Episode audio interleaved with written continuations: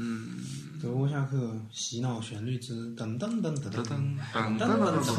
噔噔噔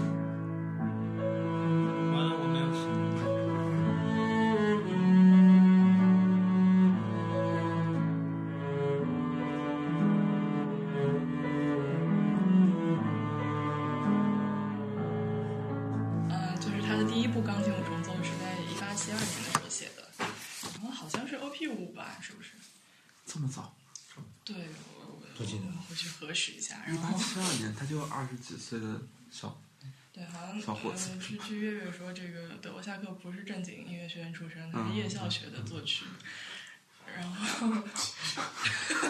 夜校让我有一种老年大学。对，才二十七二十七岁的时候写一个那个这个第 OP 五是不算，就是夜校学的是很正常的，假假装是这样，然后。然后呢，就是刚好十五年了之后，这个就一八七呃一八八七年了，然后就他这个突然就是想要反思一下前面那部作品，然后就以同一个调性，然后做了一部这个同样的，就是还是同一个编制的这种室内乐作品。然后呢，就是特别神奇的故事就在，也不是神奇啊，就是看他这部作品的创作，然后我看那个就是参考文献上面叫它 spontaneous and fresh。嗯、就我们刚我们排了大概有两三个月的第一乐章，他花了十天写出来的。我的天！然后随后的三个乐章，他他就是从那个八月十八号开始写，然后八月二十八号第一乐章出来了，然后十月三号剩下三个乐章全出来了。可还行。嗯，然后，嗯，然后就是一段非常非常煽情的文字。那那我就把它读一遍吧。我我从英文翻过来的，可能可还行。可能中文水平不太够。那个，啊，对对，这部作品的描述可以说，嗯，就就比如说，就这么说吧。这种罕见而新鲜的自然流露，使得这部作品成为了一部真实展现呃不最真实展现自我的音乐肖像。这个我们仿佛可以从中看到德沃夏克其人的个性，以五重形式呈现。这是一个看似沉默而矜持的人，将自己的生活置于远离日常琐事的观念中间。这样一个人，漫步于音乐想象的极乐之境，时而蹙眉沉思，时而喜不自胜，为生活与创造的幸福而欢欣雀跃，为呃这这样一片春日的天空般情绪多变的精神世界，这样一颗全神贯注于艺术的天才的心灵，这样一个与自然万物进行着最亲密的沟通的灵魂，所创作出 所创作出的作品，就如我们所听到的，呈现出了极为罕见的纯净与自成一体的瑰丽。对，它这部曲子比较神奇的一点就是 这部钢琴五重奏，然后呢，我们今天带来谱子这个一年之后创作的钢琴四重奏，嗯、之前那个是 OP 八十一，然后这个四重奏是 OP 八十七，然后后面紧接着 OP 八十八就是我们去年拍的德德沃夏克第八交响曲，嗯，然后，然后这这三部作品，他们其实有一种非常非常接近的延续性。我们待会儿可以就是组合他们几个乐章听一听。是的，德沃夏克的这部钢琴四重奏是于一八八九年的夏天完成的。我们接下来要听到的三乐章是一个漂亮的快板。首先，让我们来欣赏一下它的开头。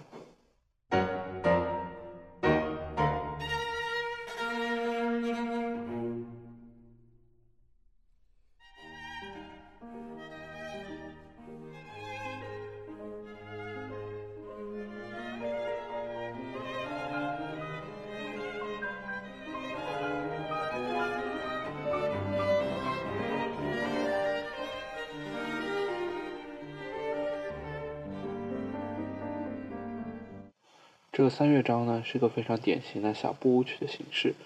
然后，让我们来听一下这个三乐章的结尾片段。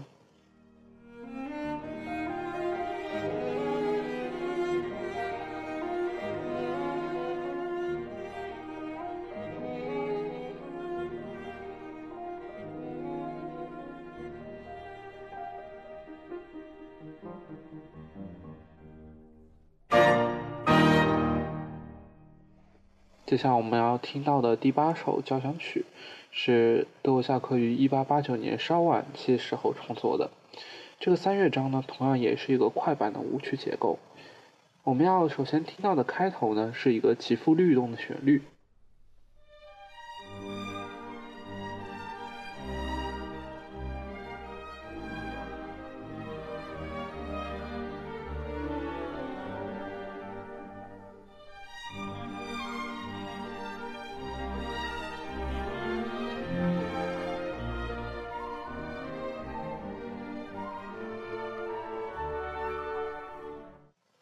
下课在这个通常的舞曲形式的后面又加了一个尾声的片段，这个片段是一个节奏明快的二二拍的旋律，洋溢着非常热情的气息。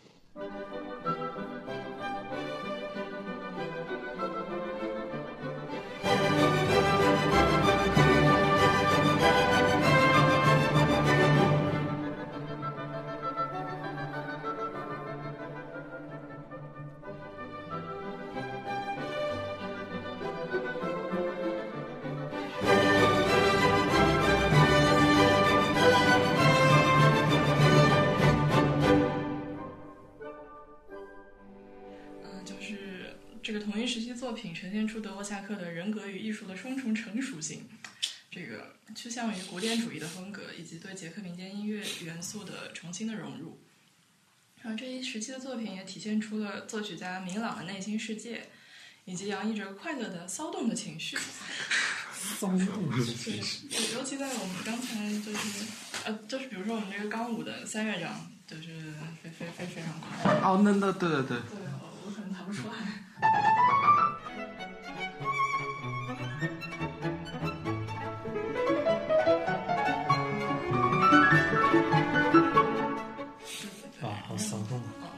把这段煽情文字读完。好的，好的，这个呃，对，刚刚才我们讲到了那个快乐骚动的心情，这期间那个德沃夏克的创作充满了呃，就充满了个人化的表现力，而不拘于结构的成规。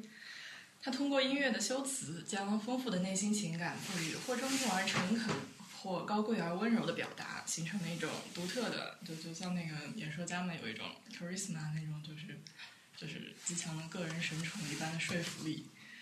就是我们可以，就是就是你你能够觉得它，比如说第一乐章，它它它的这个结构就是一个非常像一个三段论式的结构，它把它论证排得非常整齐，然后最后引向一个我们可以就是觉得这个时候该结束，然后它就结束了这样子。我也不知道，我就有对比一下老肖刚，是，就是可能是不同的时时代中间、心情中间出来的人，没有什么结束感。对。总之，然后他的四乐章，我觉得跟一乐章长得非常像，它就有一点这样子的结构。四乐章是稍微这四个乐章里面稍微有一点点，有一点呈现出不和谐感觉的乐章。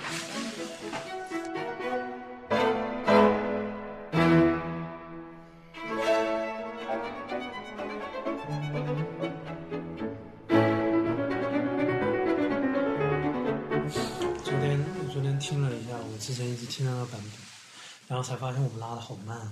我们拉的好慢，好慢吗？我觉得台上已经不慢了，再快休息肯定是跟不上的。但是真的不如我那个音频快。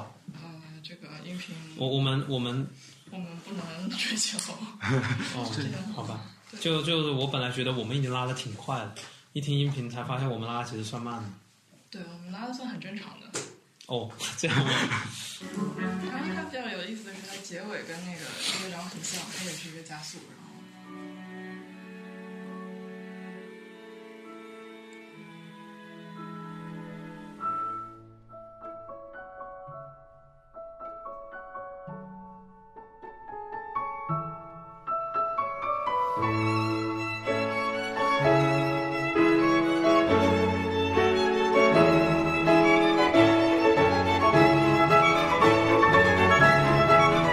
就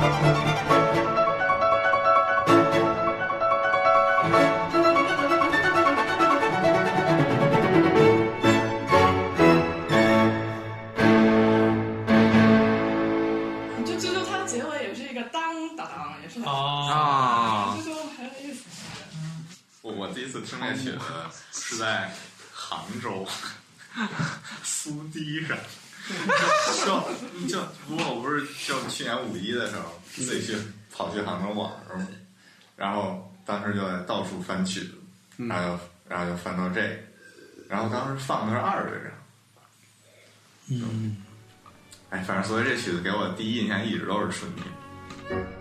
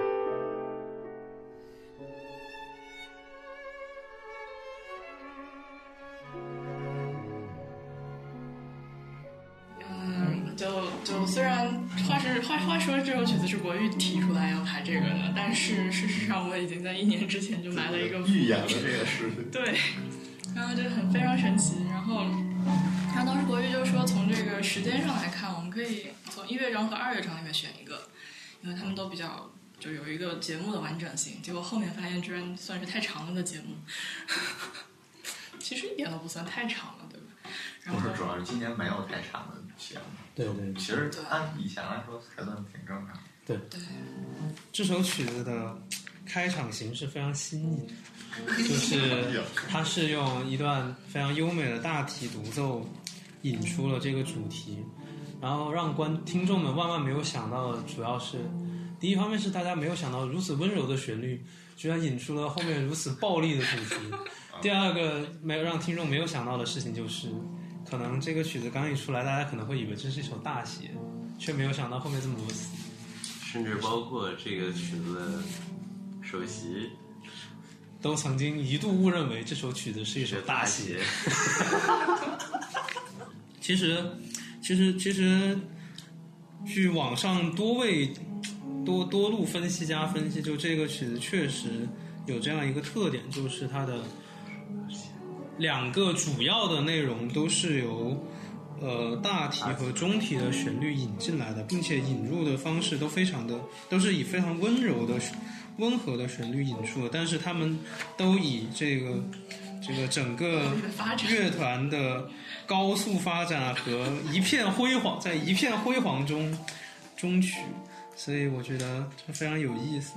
不知道是不是也反映出了这个人内心的小宇宙？其实那个博一刚三一开始也是个大奏，而且还巨难，就九一杠三哦，就嗯，你们上次上的是一还是二？三，哦，三啊。它不是个 B 大调吗？啊嗯，五个升号，分享一个非常有意思的人生哲理。当你纠结于 A 和 B 哪个是正确选项的时候应，该选 C。往往他们都是混淆项，嗯，相似混淆项，正确答案一定是 C。我觉得它的第二个主题发展成后面的那个辉煌，其实还挺难以识别的，就是它已经有一个很大的反差，因为一开始就是一种很很，比如说四四米拉的是非常淡定的那种那种状态，是是很很悠悠哉悠哉的感觉。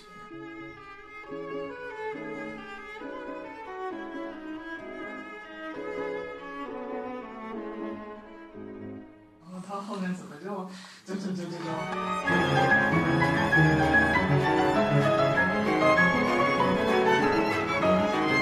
就就怕你砸的不够暴力这样子。就反正我觉得这曲子感情挺复杂的，有些地方是也有些就不是不是所有的地方都非常的欢乐，有些地方倒是给我的感觉是非常的，怎么说呢？嗯，就像那个十二蹙眉沉思，十二喜不自胜。对对对对。其实我觉得大题的部分，它自白的感觉非常强，就很有叙述性，对，给我非常深的印象。哎非常有意思，然后就就这个曲子中体的感地方给我的感觉是，它有一些旋律是是算是这个孤芳自赏，就是第一段主题，第一第一个那个第二主题进来的地方，但是有些地方的感觉是，呃，就就像是这个人内心非常的紧张。然后背景其他声部的音乐在给他推波助澜，然后他一个人在，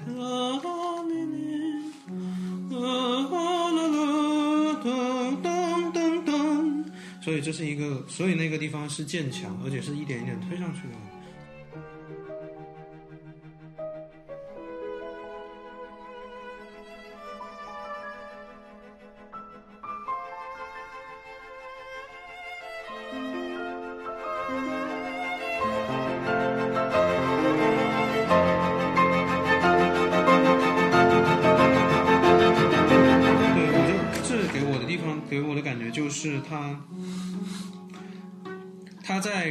欢乐的情绪中间，还会夹杂一些什么低沉的情绪、紧张的情绪、纠结的情绪，所以可能就算是在这个美好而悠扬的乡村小镇里，他可能也会思考一些人生的哲理，然后还会把自己纠结进去，纠结纠结纠结出来了。对，就是打开了之后就。嗯，低音声部是更多这种就是自白的感觉，然后高音声部有一种臆想的那个味道在里面。哎，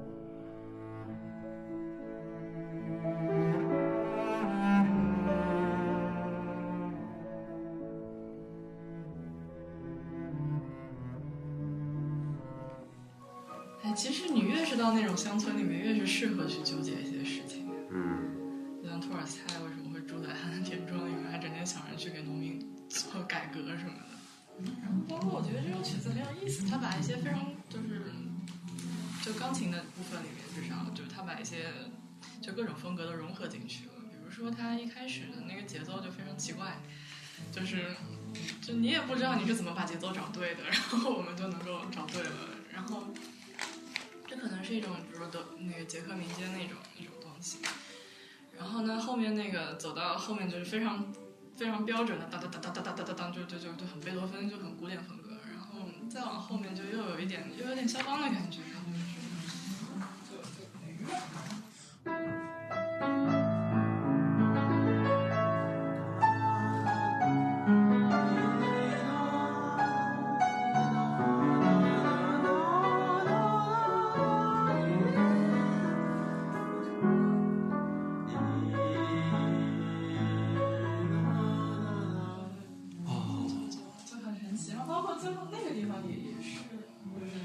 自由节奏起来，就很有。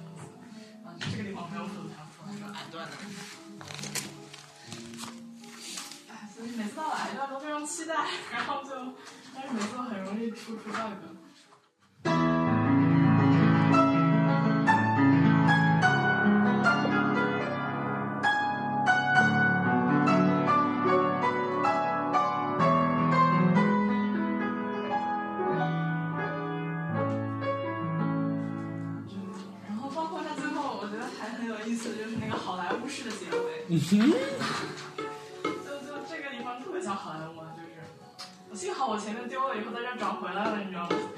太爽。就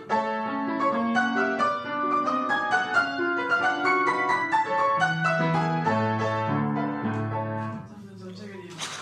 好莱坞，对啊，就就就，我也不知道是，等等是好莱坞还是迪士尼，反正啊，对啊，就有一种，就迪士尼的那个有一个我觉得确实很像就是四十年代的那种片儿，对对对，对哦对的那种结尾，对，哦哦哦，忽然两个那个一对情侣奔向爱情的 看来这个人还，这个这个人脑洞挺大的对。他他预言了，然后我觉得这个曲子就最有意思的一点就是它主题非常多，但是同时不像，就是那回跟思云讨论过一个那个，就比如说塞维利亚理发师这种曲子，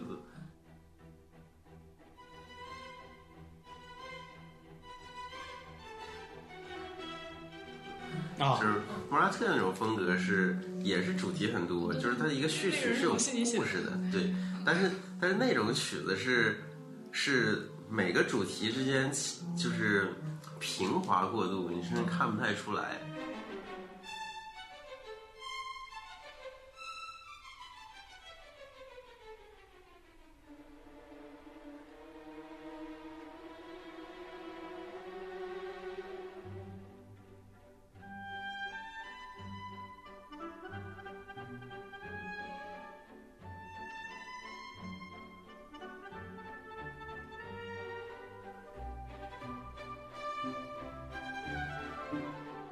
这个曲子就是一句话说完，他马上就把思绪转到另一个地方去了。对对对，然后然后它的它的和谐是靠不同的乐器作为主导来切换的，而不是靠旋律的递进。我觉得这个比较有意思一点。对，嗯，太有意思。就是切换一个乐器，往往就自然就切换一个主题了。嗯嗯，然后这个就就挺不一样的。然后 后面那个二乐章也是，就一开始不是。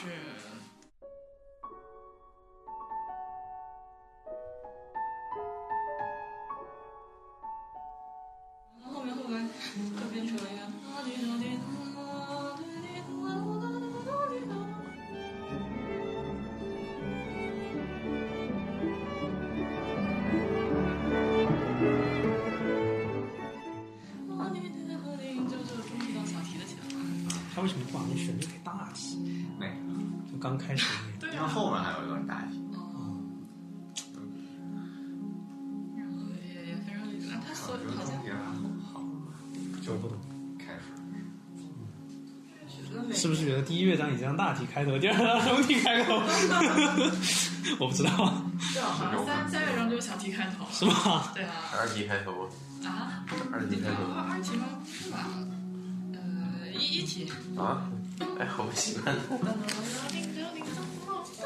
这一听就是一题嘛，怎么可能是二题？啊，这个这段我也试过，然后巨难。大概相当于我初三时候的手速。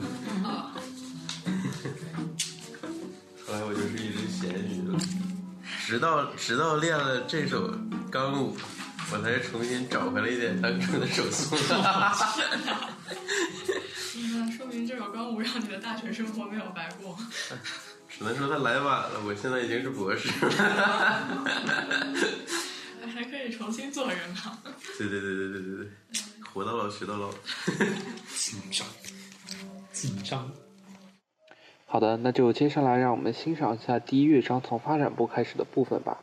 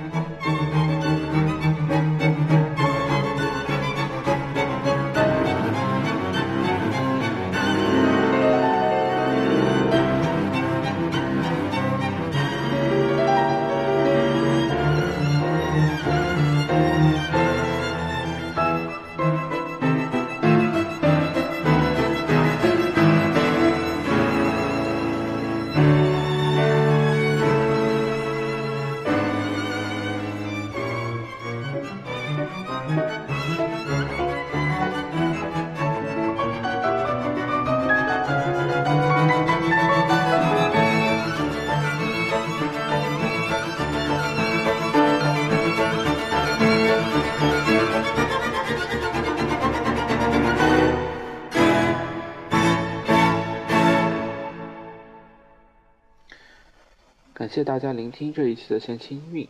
在下一期的闲情音韵中，我们将会走进卡尔莱内克的单簧管三重奏。